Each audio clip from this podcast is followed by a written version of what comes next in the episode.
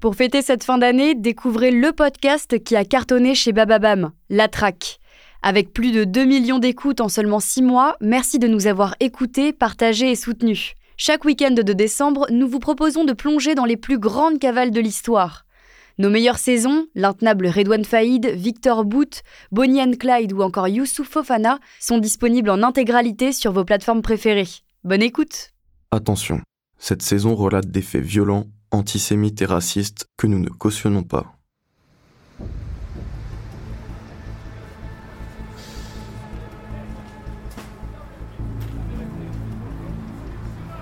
23 février 2006, 23 h Il fait encore 30 degrés dans les rues d'Abidjan. Les flics français ont diffusé sa photo un peu partout. C'est un grand noir, costaud, les cheveux courts. On a vu son visage à la une des journaux, sur des affichettes. Lui, le principal suspect dans ce qu'on appelle déjà l'affaire du gang des barbares. Celui qui a séquestré un homme pendant des semaines pour finalement l'assassiner. Youssouf Fofana a été identifié dans le 15e arrondissement d'Abidjan. La police ivoirienne quadrille la zone. On se rapproche du véhicule. Les policiers ivoiriens sont formels. Le type là, au milieu des quatre autres bons hommes, il correspond à la photo. On lui demande de sortir. Il obtempère. Youssouf Fofana vient d'être arrêté lors d'un banal contrôle routier. Dans la cellule du commissariat d'Abidjan, Youssouf Fofana fait comme chez lui. Il ne se montre pas vraiment inquiet. Il se dit Je suis au bled, à la maison. Ils pourront jamais obtenir leur extradition. Alors bien sûr, il garde un œil sur les deux flics français et les regarde d'un air moqueur. Ces deux blaireaux, le gros moustachu et le grand maigre. Il en a vu des condés. Il sifflote. Il s'en fout. Il s'en cache pas. Il a tué Ilan. Il y a quand même une question qui l'obsède. Pourquoi la famille n'a pas payé? C'est incompréhensible. Ilan était juif. Il avait donc de l'argent.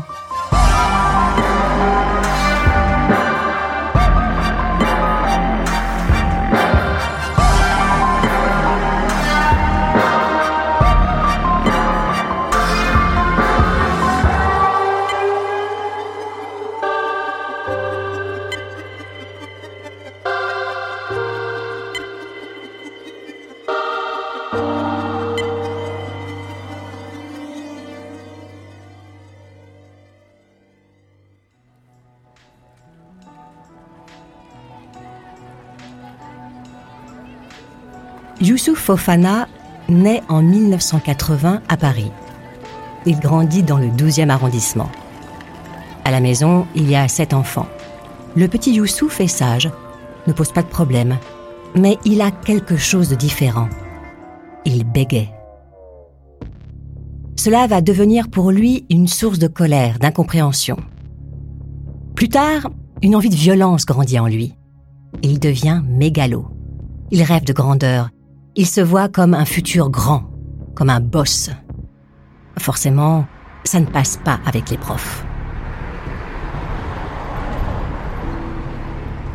Plus tard, la famille déménagera à Bagneux, dans un immeuble HLM, plus spacieux, avec plus de chambres pour les enfants et plus de mauvaises rencontres pour Youssouf. Au commissariat de Bagneux, un adolescent vient porter plainte, accompagné par ses parents. Il raconte qu'au collège, un élève le harcèle, il l'a même raquetté. Ce type, il est grand, il est costaud, il fait peur à tout le monde. Le policier demande s'il connaît son nom. L'adolescent hésite et dit, à demi-mot, Youssouf Fofana. Mais ne dites pas que c'est moi qui l'ai balancé.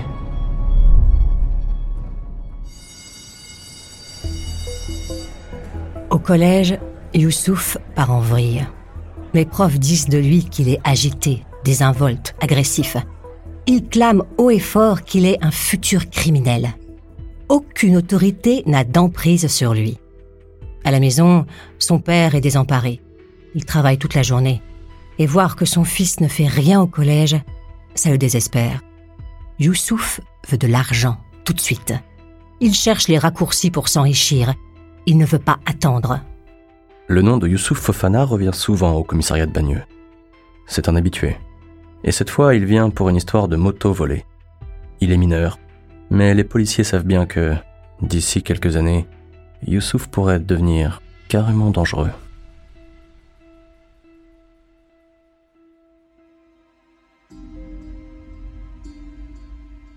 À force de faire des conneries, Youssouf Fofana est suivi par les éducateurs et éducatrices de la protection judiciaire de la jeunesse. Depuis 1995, il a l'obligation d'aller à des rendez-vous réguliers. Mais ça le gonfle. Il ne vient jamais. L'éducatrice ouvre la porte. Youssouf Fofana avance en traînant les pieds. Il la regarde à peine, il joue au con. Il râle pour enlever sa capuche. Il est même agressif. L'éducatrice ne se laisse pas impressionner. Elle en a déjà vu des types comme lui. Mais ce gamin-là, elle se demande vraiment ce qu'elle va réussir à en tirer. Il répète à l'envie qu'il est fait pour être Un délinquant, une crapule, un voleur, une racaille, quoi. C'est pas lui qui a choisi. C'est la société.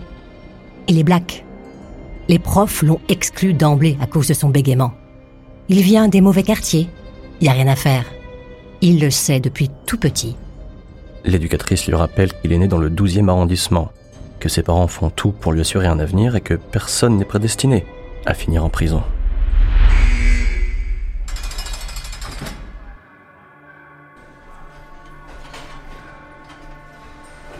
Il suffisait d'atteindre la majorité pour que Youssouf puisse aller en prison. Derrière les barreaux, il sombre, toujours plus bas. Son esprit n'est plus qu'un mélange de sentiments obscurs. Youssouf est écrasé par la rancœur, l'apathie, la colère.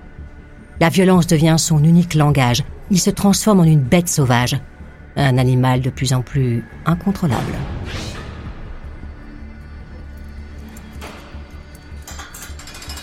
Le gardien ouvre la cellule du jeune Fofana. Le détenu le regarde avec désinvolture. D'un seul coup, il l'insulte. Fils de pute, gros enculé, va niquer ta chienne de mère. Le gardien s'avance. Le détenu lui saute dessus et commence à le frapper. Ce n'est pas la première fois. Youssouf Fofana est envoyé au mitard.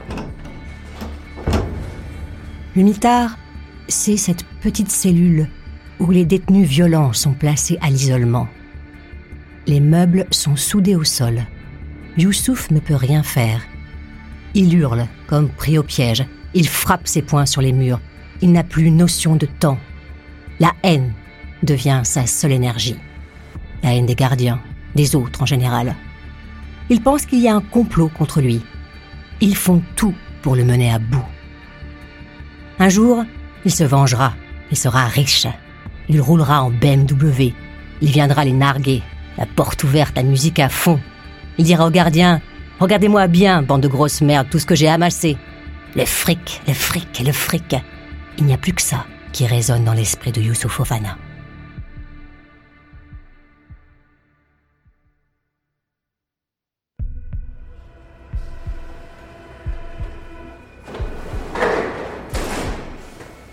Juillet 2002. Youssouf, désormais libre, passe l'été à Bagneux. Il sort du RERB. Il va à Châtelet avec ses potes pour y passer la journée. Des fois, il va faire peur à des gars. Il les traite de petits pédés. Ça fait rire ses potes. Ils font un peu de shopping. Youssouf est vantard. Bien sûr que j'ai du fric. Quand il y aura moins de monde, il va prendre un touriste perdu, un étudiant ou encore mieux, un chinois, et il le raquettera. Youssouf achète des pompes, des fringues. Il n'est pas comme tous ces cons qui bossent.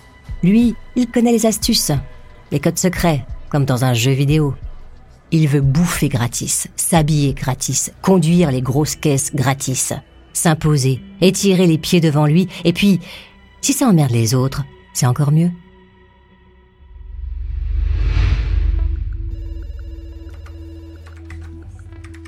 Quelques années plus tard, le commissariat de Sceaux accueille un homme qui vient porter plainte. Il s'appelle Philippe. Il est le directeur financier de l'entreprise Pierre Import. Il se fait harceler par un inconnu. Le type a même fait exploser un cocktail Molotov dans son jardin. Il le menace par courrier et veut lui extorquer de l'argent. À Sceaux, Youssouf et son pote se mettent en scène devant la baraque d'un mec blindé. Vas-y, filme, dit Youssouf.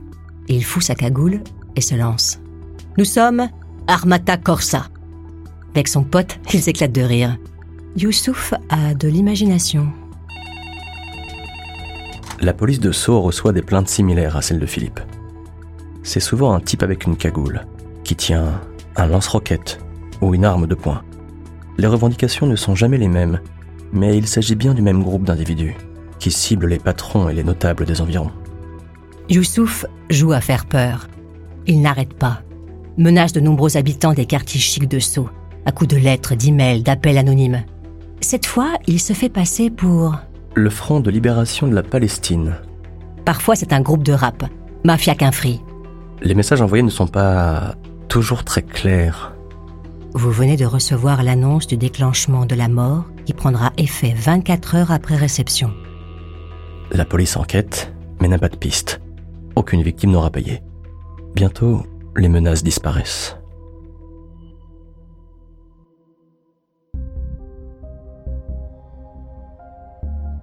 Youssouf veut passer à la vitesse supérieure. Si les plans précédents ont foiré, c'est parce qu'il n'a pas été assez violent. Et puis, il faut mieux choisir ses victimes. Il commence à penser à un kidnapping. Quelqu'un dont les proches ont du fric. Spontanément, comme ça, Youssouf pense à un juif. Ils ont du fric, les juifs. Pour son nouveau plan, Youssouf décide de s'en prendre à des médecins, ceux avec un nom juif. Pour les menacer, il entre dans un cybercafé et crée une adresse email mère 852 at hotmail.fr. En 2005, plusieurs médecins déposent une main courante. Un homme les harcèle, utilisant mail et téléphone, et les menace de déposer de faux témoignages pour les faire radier de l'ordre des médecins. Les enquêteurs prennent l'affaire au sérieux, mais une fois encore, ils ne trouveront personne. Youssouf n'arrive pas à dormir. Sur son ordi, il mate du Dieudo. Il se dit Putain qu'il est bon. Il le fait tellement marrer. Et ce qu'il préfère, c'est quand Dieudo commence à parler des Juifs. Youssouf en tire ses propres conclusions. Lui aussi, il fera un fuck au peuple élu. Il imagine son futur plan, le plan séquestration.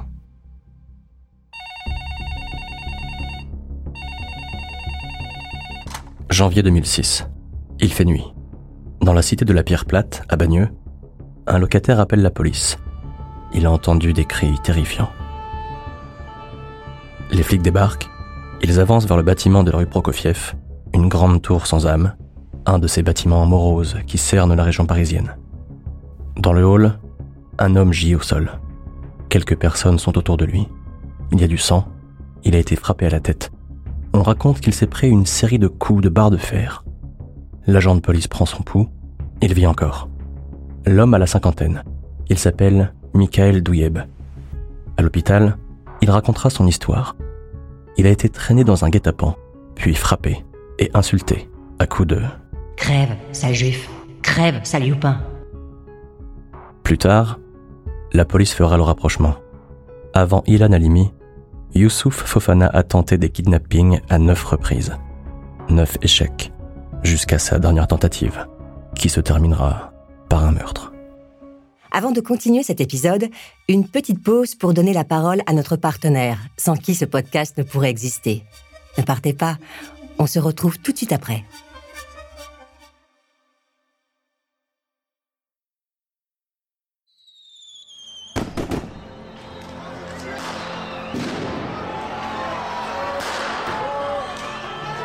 Novembre 2005. Les émeutes enflamment les cités françaises. Un aveu d'échec pour la police. Des centaines d'agents sont mobilisés. D'abord à Clichy-sous-Bois, puis dans tout le 93. Pendant plusieurs semaines, les voitures brûlent. Des images de guerre urbaine passent en boucle à la télévision. Les cités apparaissent plus que jamais comme des zones hors de contrôle. Pour le ministre de l'Intérieur, Sarkozy, il y a urgence. Les banlieues deviennent un sujet de campagne. On veut des résultats. Côté police, la pression monte. Il faut créer des relais dans les cités, mettre en place des renseignements efficaces, avoir plus d'indices, mener plus d'arrestations. Enfin, pour le moment, tout reste à faire.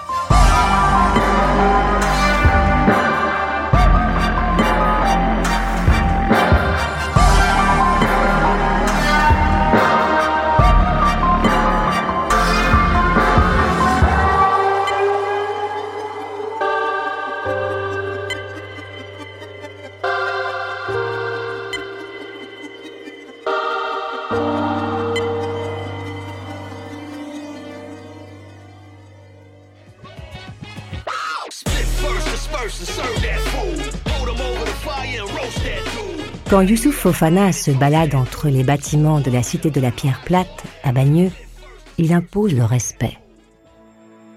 Il est grand, il fait peur, il a fait de la prison. Ce type, on lui dit pas non. Sinon il frappe. Il envoie aux urgences, direct. Youssouf est conscient de son image. Dans sa tête, il est une star, le boss. Il s'invente des surnoms. The Brain, Django. Même si, jusqu'à maintenant, tous ses projets criminels se sont soldés par des échecs. Peu importe, il recrute encore. Pour son énième plan séquestration, il promet du fric. Cinq bars à l'un, deux à l'autre. Il vend du rêve à des types en galère, des gars qui traînent, vendent du shit pour éponger leurs dettes ou se payer des fringues. Il y Smiler, Coup de tête. Tout un gang de losers qui deviendra bientôt le gang des barbares.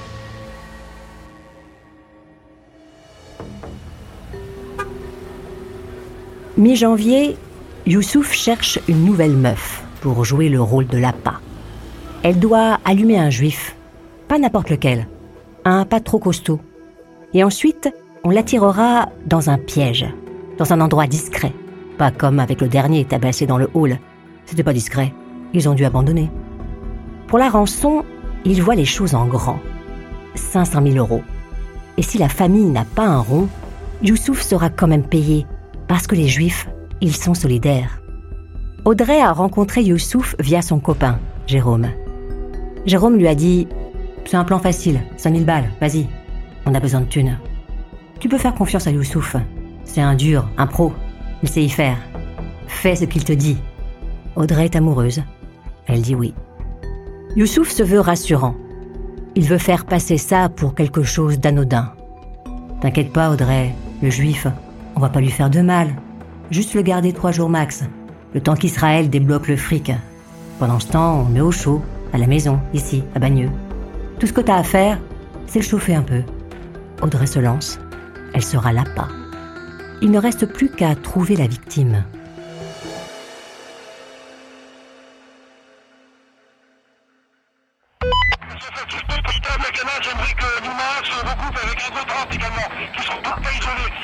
Ce mois de janvier 2006, les flics font des patrouilles dans la cité de la Pierre Plate à Bagneux. Ils restent discrets. Pas question d'attiser les tensions après les émeutes de novembre. Une équipe est chargée de maintenir un contact régulier. On va voir les mecs incognito. Parfois, on distribue quelques billets. On essaye de se tenir au courant. Mais à Bagneux, en ce moment, rien à signaler. Youssouf n'a jamais fait confiance aux femmes. Elles sont trop faibles, trop émotives. Alors, il n'a pas été surpris quand Audrey lui a fait un faux plan. Il l'a copieusement insultée. Elle lui a dit que c'était mal, qu'elle avait peur. Salope. C'est tout ce qu'il a trouvé à lui dire. Mais il s'en fout, Youssouf, parce qu'il a trouvé mieux qu'Audrey. Une petite meuf de 16 ans, née en Iran, bien déterminée. Nour, elle s'appelle. Une bête de meuf. Recommandée par une copine à lui. Youssouf lui a fait miroiter plein de fric. Il pense qu'avec elle, tout est possible. Elle a dit OK. Elle s'en est même vantée au lycée.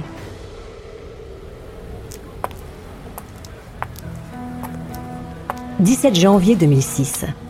Nour porte des bottes qui montent jusqu'aux genoux. Elle a un haut rose. Elle a forcé sur le maquillage. Elle est prête. Youssouf l'emmène à Paris, dans le 11e, boulevard Voltaire. Il lui dit Tu vois les boutiques de téléphone là-bas? Ça appartient à des juifs. Tu rentres, t'en choisis un, tu l'allumes. Tu prends son 06, ensuite, tu lui donneras rendez-vous dans un bar à Port d'Orléans. Après, tu lui diras Ramène-moi à la maison à Sceaux. On t'attendra là-bas. Compris? Nous acquiesce et rentre dans le magasin Voltaire Phone, au 246 boulevard Voltaire. Le vendredi 20 janvier 2006, à 22h24, une cabine téléphonique de la porte d'Orléans émet un appel vers le portable d'un homme. Ilan Halimi, 23 ans, résident à Paris 12, employé dans la société Voltaire Phone. La discussion dure quelques minutes. Il parle d'une adresse, le bouquet d'Alésia, un bar, pour se retrouver. Mais tout cela, la police le découvrira trop tard, après la mort d'Ilan Halimi. Les ravisseurs sont planqués derrière un buisson, dans un chemin réservé aux piétons. La coulée verte de Sceaux. Une voie arborée qui traverse toute la ville. Il est presque minuit. C'est l'hiver. Il fait froid. Youssouf rassure ses potes. Nour a 30 minutes de retard, mais elle va arriver. C'est sûr. Il lui a mis assez la pression. Les complices perdent patience, mais attendent encore un peu. Bientôt, une voiture se gare. Un couple descend.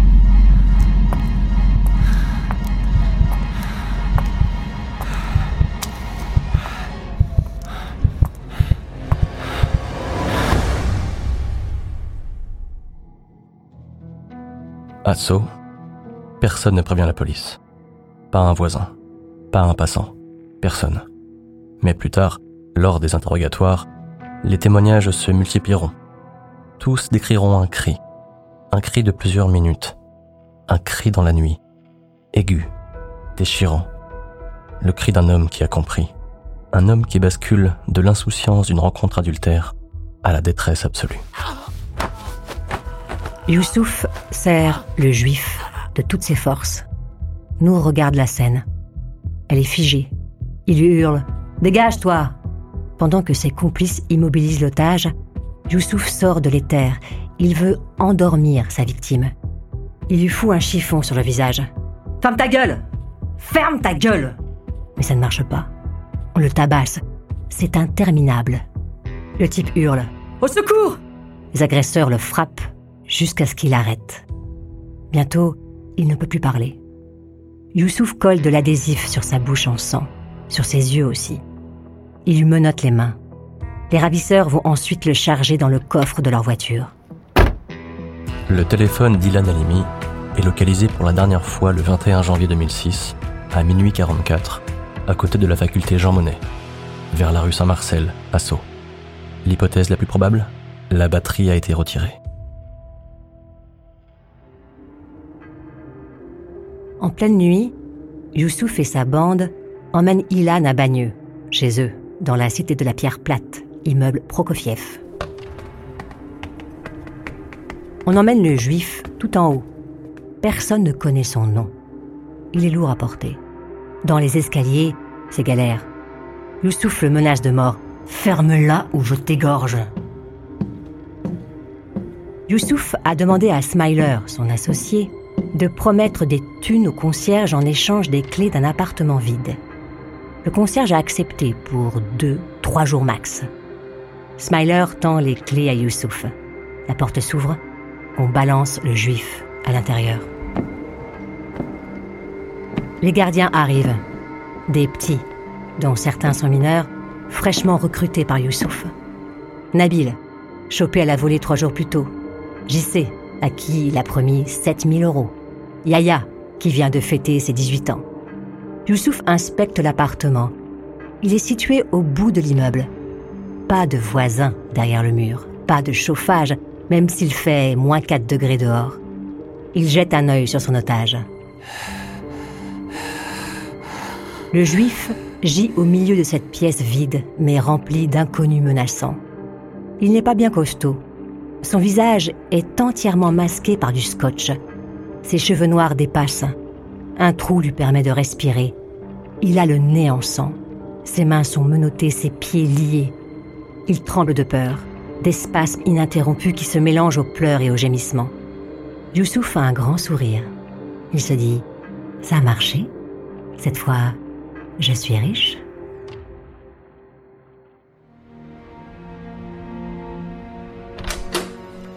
Samedi après-midi, le lendemain, un homme se présente au commissariat du 12e arrondissement.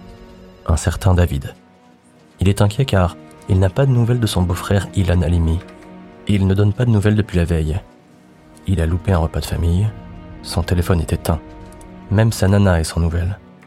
Les policiers l'écoutent, mais ils n'ont rien. Son nom n'apparaît nulle part. Essayez les hôpitaux. Ce jour-là, Youssouf entre dans le cybercafé klm.com. Il veut envoyer une photo, mais il n'arrive pas à brancher son appareil numérique. Il revient un peu plus tard avec son câble USB. Il crée une nouvelle adresse.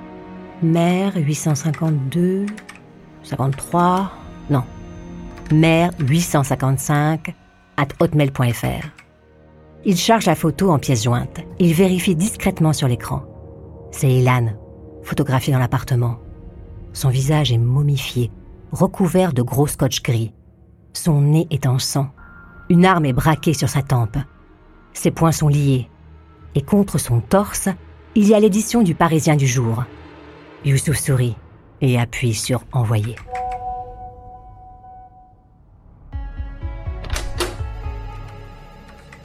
En ce début de soirée, une famille paniquée débarque dans le commissariat du 12e arrondissement. Une mère en pleurs, des filles en état de choc, d'autres proches angoissés. Moni prend la parole. Elle se présente comme la petite amie d'un certain Ilan Halimi, qui vient d'être kidnappé. Elle a reçu un appel du ravisseur. Il a aussi écrit un mail et envoyé une photo terrifiante d'Ilan. Moni lit le message. Nous sommes en possession de Ilan et sa vie est menacée de mort. Nous réclamons 450 000 euros pour sa libération en vie. La transaction est prévue pour le 23 01 06 matin. J'attends votre réponse à partir de l'adresse mère855 at hotmail.fr sur l'adresse expéditrice avant 19h30.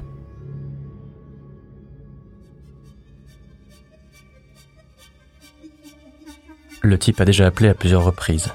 Il harcèle la famille depuis une cabine téléphonique. Moni ne sait pas quoi faire. Après deux heures de déposition, les policiers jugent l'affaire trop grave. On envoie la famille ailleurs, dans un commissariat plus important. Avant de continuer cet épisode, une petite pause pour donner la parole à notre partenaire, sans qui ce podcast ne pourrait exister. Ne partez pas, on se retrouve tout de suite après.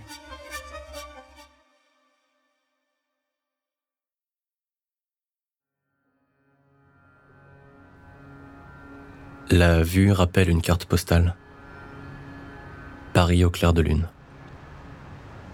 Les bras de la Seine se découpent et encerclent les monuments de l'île de la Cité. Il est plus de minuit. Une voiture roule à vive allure, passe devant Notre-Dame de Paris, la conciergerie, continue jusqu'au Pont Neuf, fait le tour et s'arrête quai des Orfèvres, au numéro 36. Des hommes et des femmes se serrent dans les bras, les larmes aux yeux. Ils viennent faire leur déposition auprès de la direction régionale de la police judiciaire. La famille d'Ilan Halimi progresse dans les escaliers. Ils sont reçus par la brigade chargée des enlèvements de personnes avec demande de rançon. Les enquêteurs notent tous les détails. Le profil d'Ilan surprend. Pourquoi lui? Il gagne 1200 euros par mois. Ses parents, divorcés depuis 20 ans, ne roulent pas sur l'or. D'autres proches sont interrogés. Frédéric, le collègue d'Ilan, se souvient d'une meuf qui est venue draguer Ilan de façon très insistante il y a quelques jours. L'info est confirmée par Jérémy, un ami. Il sait qu'Ilan a retrouvé la même fille le vendredi soir dans un bar. Jérémy pense que c'était un traquenard. La fille l'a appâté. Elle a dû penser qu'il était riche, parce qu'il était juif. Qui sait? Les enquêteurs ont une première piste. Ils promettent de tout faire pour retrouver la fille.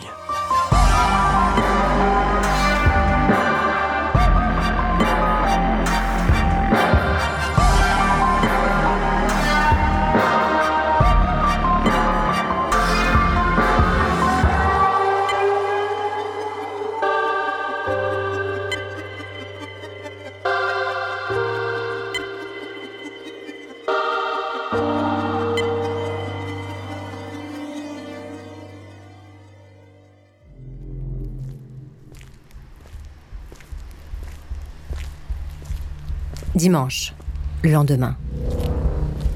Youssouf retourne dans l'immeuble Prokofiev. Smiler, son pote, lui tombe dessus. Le gardien, celui qui a prêté les clés de l'appart, est en panique. Il veut tout annuler. Il a peur que la police débarque. Youssouf se moque de ses états d'âme. Il a même intérêt à se calmer. Et puis, il promet à Smiler que ça va aller vite.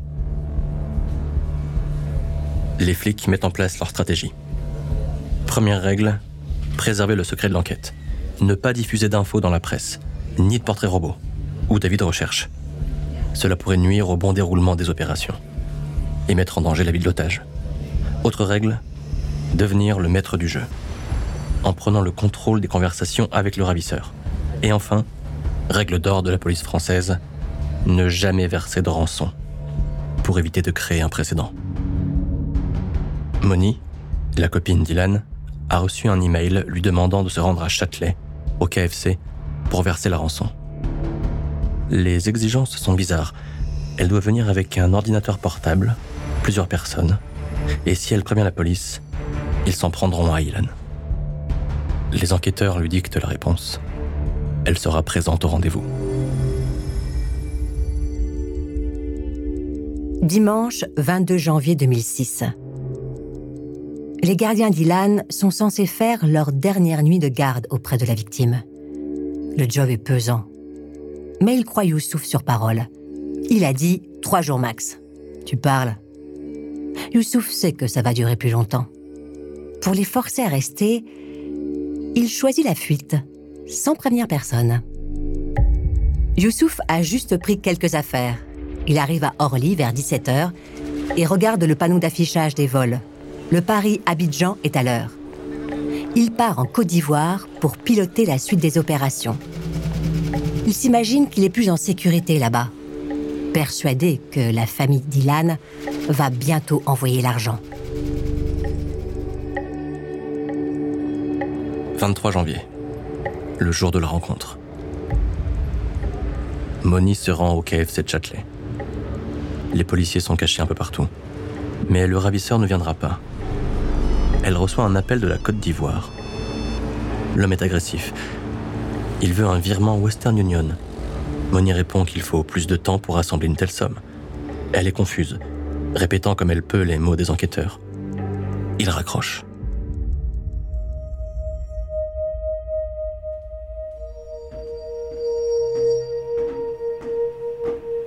À Bagneux, personne n'a de nouvelles de Youssouf. Au dernier étage de l'immeuble Prokofiev, les geôliers ne s'habituent pas à leur nouveau job. Jérôme essaie de parler un peu aux juifs. Il apprend son prénom, Ilan, tandis que les autres sont moins coopératifs. Nabil et JC le considèrent à peine comme un être humain. Parfois, ils le frappent, sans raison. Gilles, le gardien de l'immeuble, veut récupérer les clés de l'appartement. Les trois jours se sont écoulés, mais Youssouf ne répond pas et il est parti avec le trousseau. Gilles n'a pas le choix. Il accorde trois jours de plus au ravisseur. À Abidjan, Youssouf est en ébullition. Il a décidé de laisser tomber toute communication avec Moni, la meuf d'Ilan. Désormais, il traitera avec le père, Didier. Il l'appelle, le harcèle, il exige du fric. Faute de quoi, il s'en prendra à Ilan. Au début, Youssouf est optimiste. Didier lui propose 110 000 euros pour commencer. Au 36 quai des Orfèvres, une équipe s'occupe de photographier 110 000 euros en cash. Il y a plusieurs enquêteurs autour de Didier Halimi, le père d'Ilan. Il y a aussi une psychologue qui répète sans arrêt à Didier qu'il est le plus fort, qu'il est le maître du jeu. Didier Halimi fait confiance aux policiers. Ils pensent qu'ils savent ce qu'ils font. Même s'il est terrifié, il garde son sang-froid. L'enquête progresse. Et la police obtient un renseignement intéressant. Une équipe interroge Xavier S., 30 ans, employé au cybercafé KLM.com. C'est lui qui a reçu le type qui a ensuite envoyé la photo d'Ilan. L'employé se souvient très bien de ce client, avec son câble USB foireux. Il décrit un type euh, assez athlétique, 28 ou 30 ans, des cheveux courts noirs, un sweat à manches longues.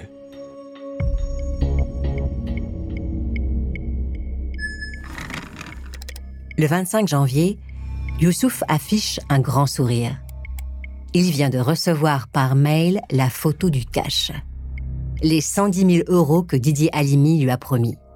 En échange, il envoie un fichier nommé Amour. C'est une nouvelle photo d'Ilan, en peignoir blanc, le visage recouvert de scotch. Une arme est pointée sur lui. Il est bien vivant. La police découvre que les mails sont envoyés depuis la Côte d'Ivoire. Ils en déduisent que les ravisseurs font partie d'une vaste organisation criminelle. Des professionnels, avec des moyens sophistiqués. Didier Halimi se rend à Châtelet, au lieu prévu pour l'échange. Il a l'espoir que tout s'arrête, qu'on lui rende son fils. Durant la journée, il reçoit de nombreux appels. Il négocie avec ce ravisseur à distance, dont la personnalité est changeante. Le type s'énerve. La discussion se tend. Youssouf menace de tuer Ilan. Il recommence à bégayer, devient de plus en plus excessif. Soudain, Didier lui raccroche au nez. Didier lui a raccroché au nez. À contre-coeur, terrifié. Toujours fidèle à ce que les enquêteurs lui recommandent de faire. Mais à l'évidence, la journée se finit mal. À Bagneux, les jours se suivent et se ressemblent. Dans ce plan séquestration, Smiler tient le rôle de bras droit de Youssouf. Il parvient enfin à joindre le boss. Il est terriblement anxieux. C'est la merde, lui dit-il. Ça dure depuis trop longtemps. Tout le monde en a marre. Les petits veulent arrêter la garde. On devrait le libérer, le juif. Youssouf s'énerve. Il est inflexible. Il y a trop de fric en jeu. Je dois rembourser tout le monde. Un peu de patience. Ils vont envoyer l'argent, c'est sûr. La mère d'Ilan Halimi ne participe pas aux discussions avec les ravisseurs. Les enquêteurs ont peur qu'elle manque de sang-froid. Elle demande à parler au commandant de police. Elle a sa théorie. Ce n'est pas un simple kidnapping, c'est un acte antisémite. Les policiers estiment qu'elle parle sous le coup de l'émotion. Elle n'a pas le recul nécessaire, on la laisse s'exprimer, mais on ne l'écoute pas vraiment.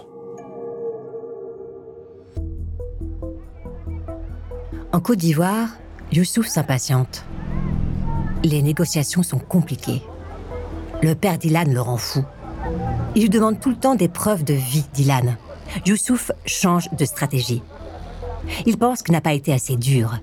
Il rappelle Smiler à Bagneux. Maintenant, il faut une photo gore. Plus le temps d'attendre. Les jours se suivent et se ressemblent. Au quai des Orfèvres, on ne change pas de stratégie. Le ravisseur répète en boucle qu'il fera du mal à Ilan, lui coupera un doigt, lui donnera un coup de couteau, et parfois il est tellement énervé qu'il ne donne plus aucune nouvelle pendant quelque temps. Depuis la Côte d'Ivoire, Youssouf a du mal à communiquer avec ses relais à Bagneux. Il galère à recevoir de nouvelles photos du juif. En 2006, envoyer une photo par mail nécessite un minimum de compétences. Il faut décharger la carte, faire le transfert sur ordinateur. Tout ça depuis un cybercafé. Ça veut dire que la plupart des photos n'arriveront jamais à Youssouf. Smiler a pourtant bien réalisé une photo humiliante d'Ilan, à contre-coeur. Parce que personne ne voulait le faire. Tout ça pour rien. En plus, Jérôme, le pote de Youssouf, a décidé d'abandonner. C'est devenu trop dur pour lui. Youssouf doit se rendre à l'évidence. Il faut revenir en France.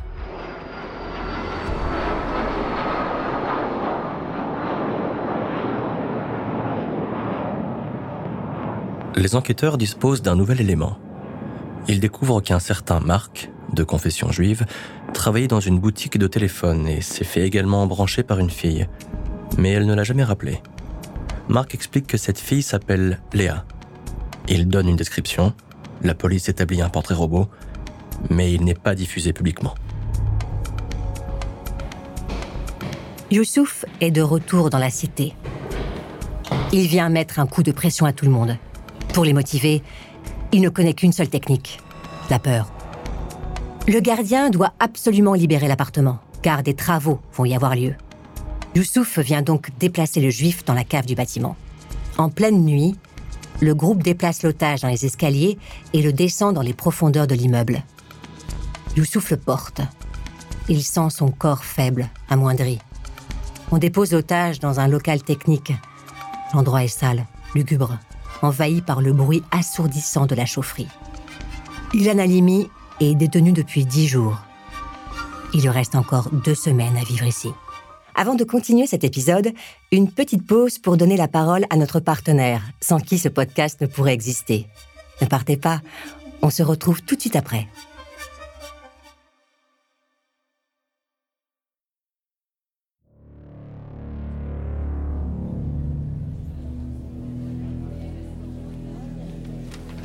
Dans la soirée du 30 janvier 2006, un homme barbu débarque dans les locaux de la police judiciaire. Il s'appelle Thierry, il est rabbin. Il a reçu différents messages d'un inconnu qui semble être le ravisseur d'un jeune otage disparu depuis des jours. Le rabbin raconte son histoire. Il a reçu plusieurs appels anonymes lui indiquant une adresse dans Paris. Il a découvert dans une boîte aux lettres un enregistrement sur une cassette. Thierry ne sait pas si c'est une histoire vraie. Il ne connaît pas l'otage. Il sait simplement qu'il s'appelle Ilan. Le ravisseur lui a dit Vous êtes juif, il est juif, vous allez payer. L'enquêteur lance l'enregistrement audio. Une voix fragile, à peine audible, résonne dans le petit haut-parleur du magnétophone de la police judiciaire. Je suis Ilan, Ilan Halimi. Je suis le fils de Halimi Didier et de Halimi Ruth. On me retient en otage. J'habite à Paris, 12e. On me tient en otage. Neuf jours. Et je demande de l'aide, monsieur le rabbin, s'il vous plaît. Ils vont me tuer. Me laissez pas, s'il vous plaît. J'ai besoin d'aide. J'en peux plus. Maman, maman, s'il te plaît. Me laisse pas tout seul. Donnez-leur tout ce qu'ils veulent.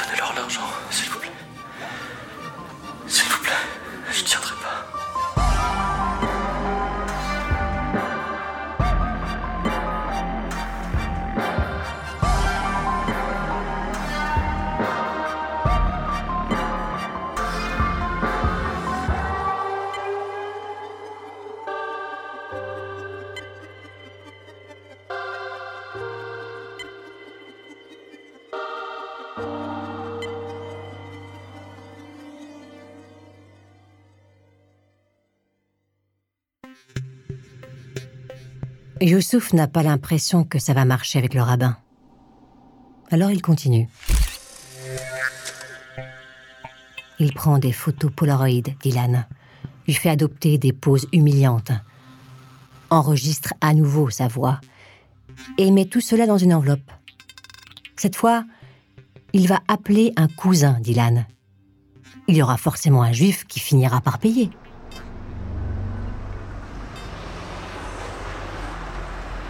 Youssouf traverse tout Paris pour déposer le pli dans une cachette. Il ira rue Guersan, dans le 17e arrondissement. Mais à son retour, il aperçoit une voiture de flic. Les Condés le regardent avec insistance. Il flippe. Une patrouille de police aperçoit un individu louche au niveau de l'avenue des Ternes, dans le 17e. Le gars semble inquiet, plein de suspicions, il marche vite. On décide de l'interpeller. Youssouf ne sait pas si les flics le suivent depuis longtemps. Il donne ses papiers, veut garder son sang-froid, mais se met à bégayer. Les agents regardent ses pièces d'identité, posent quelques questions. Même si le type est bizarre, ils n'ont rien à lui reprocher. La rencontre se termine comme un simple contrôle d'identité. Youssouf repart vite chez lui. Il se dit qu'il l'a échappé belle. Mais ça ne l'empêche pas de continuer.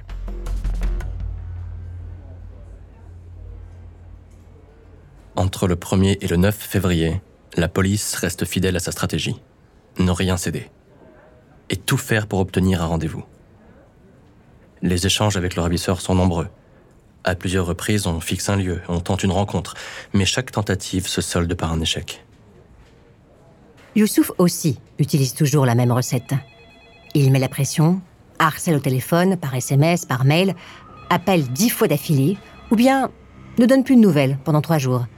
Il multiplie les menaces de mort, parle de couper un doigt, de tuer Ilan, raconte qu'il est au plus mal.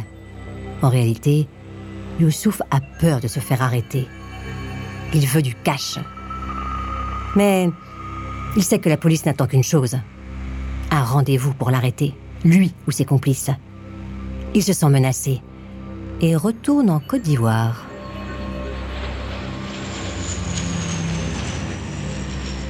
Les enquêteurs de la police judiciaire sont décontenancés par le comportement chaotique du ravisseur. Quand il demande un rendez-vous en Belgique pour la transaction, les flics interdisent à Didier de s'y rendre. Trop compliqué, trop risqué. Les jours passent. Faute de résultats, les enquêteurs finissent par envisager cette proposition. Didier pense enfin retrouver son fils. Il s'imagine déjà en Belgique. Mais non. Youssouf ne viendra jamais en Belgique, ni à aucun autre rendez-vous. Ils se sont pris dans son propre piège. Face aux atermoiements du ravisseur, la police décide de couper court à toute communication. Ils veulent le pousser dans ses retranchements. Ils interdisent à Didier et aux autres proches de répondre aux prochains appels. Didier a même pour consigne d'éteindre complètement son téléphone. Un véritable crève-cœur pour le père d'un otage. En Côte d'Ivoire, Youssouf fait les comptes. Ses allers-retours en avion lui coûtent toutes ses économies.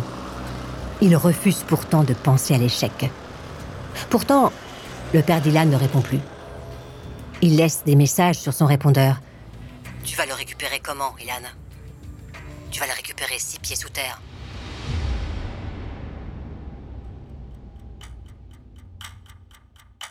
Les jours passent.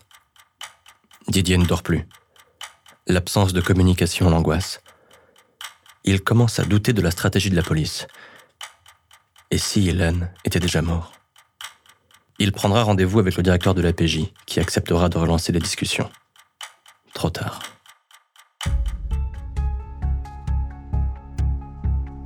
Le 12 février 2006, dès son retour à Bagneux, Youssouf reçoit la démission de la plupart de son équipe. Smiler ne veut plus avoir affaire à l'otage. Nabil préfère abandonner. Fabrice, fraîchement recruté, veut aussi s'en aller. L'argent n'a même plus d'importance pour eux. Ils veulent juste en finir. En plus, trop de gens dans la cité sont au courant. La police va finir par débarquer. Le plan séquestration devait durer trois jours. Cela fait maintenant trois semaines. Youssouf cherche à redonner espoir. Il fait encore des promesses, assure que rien n'est perdu. Mais cette fois, ça ne marche pas. Youssouf se sent abandonné. Il a besoin d'évacuer sa haine.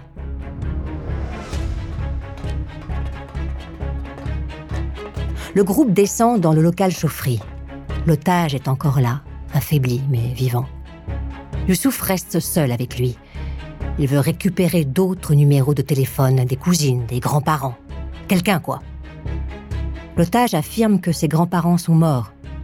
Youssouf n'y croit pas. Il va le tabasser tellement violemment que les autres geôliers tentent de l'arrêter.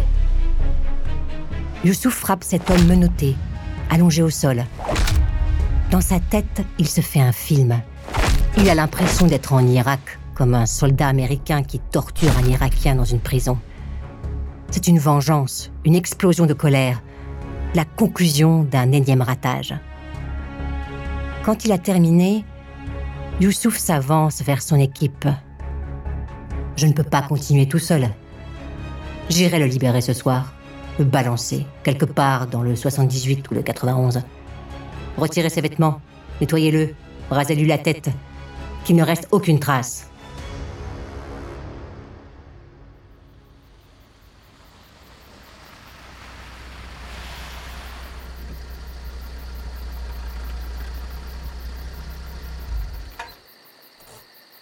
Vers 4 heures du matin, Youssouf se gare devant le bâtiment Prokofiev, au volant d'une Golf qu'il vient de voler. Fabrice, JC et Nabil apportent l'otage, entièrement nu, emballé dans une couette. Youssouf lui enfonce un bout de tissu dans la bouche et le bâillonne avec du scotch. Il n'a aucune envie d'entendre ses gémissements. On balance l'otage dans le coffre. Youssouf s'en va. Les geôliers vont acheter des croissants.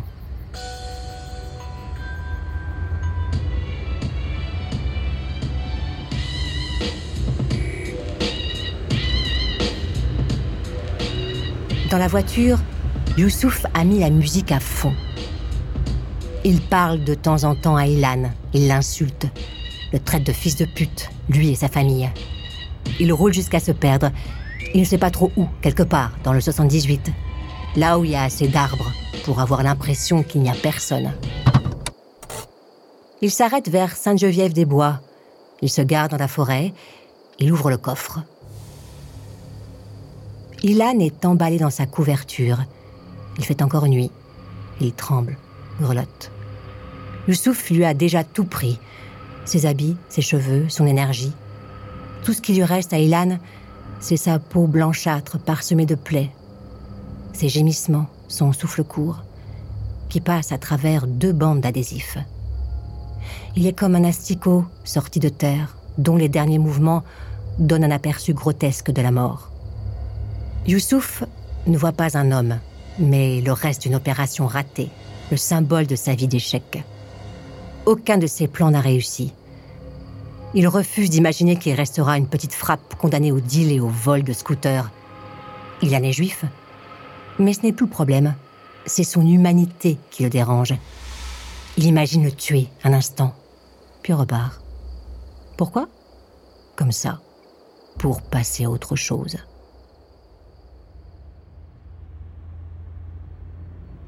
Alors qu'il conduit, Youssouf est pris d'un effroi.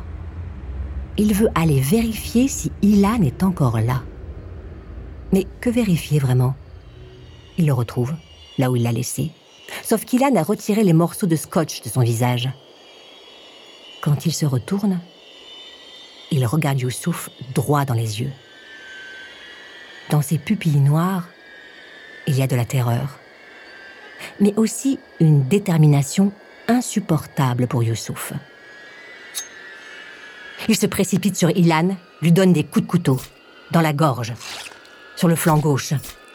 Puis il tente de lui couper la nuque. Il asperge d'essence. Youssouf repart sans se retourner.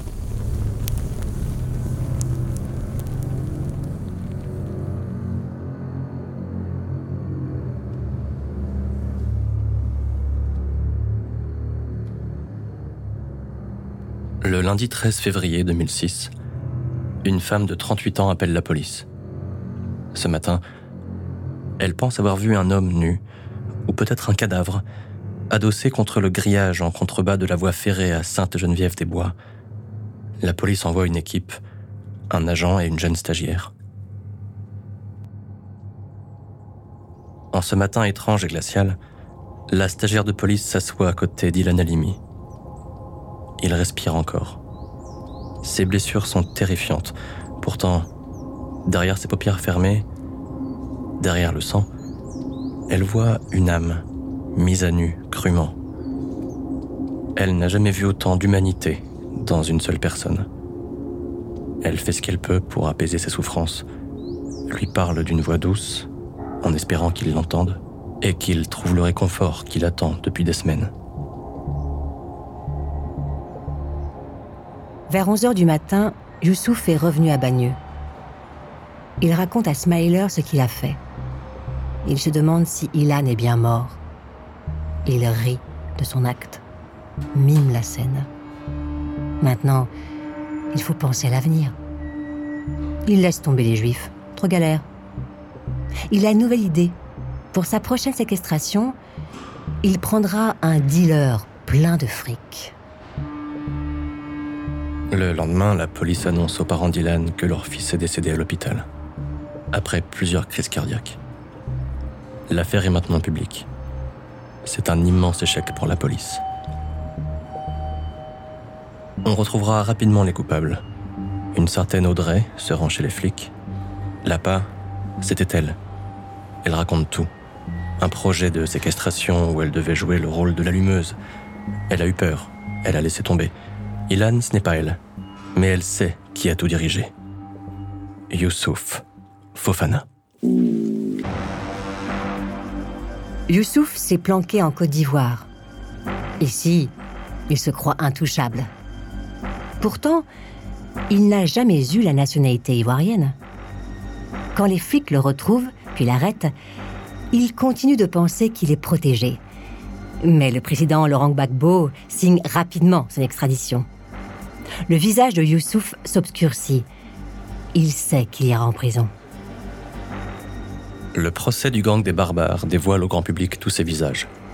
Une vingtaine d'hommes, de femmes, tapis dans l'ombre de Fofana, qui ont tous participé au même projet inhumain. Pendant les auditions, Youssouf Fofana continuera dans la provocation. On parlera d'antisémitisme, de maladie mentale, d'appât du gain, de crise des banlieues. Mais ni le juge, ni les avocats, ni même sa famille, personne ne parviendra à tout comprendre. Youssouf sort du tribunal. Il a pris 22 ans. La peine maximale. Sous sa capuche, derrière ses yeux noirs, il n'y a rien. C'est un corps sans âme, monstrueusement vivant, l'esprit vide. Il glisse sans fin vers le néant de l'inhumanité.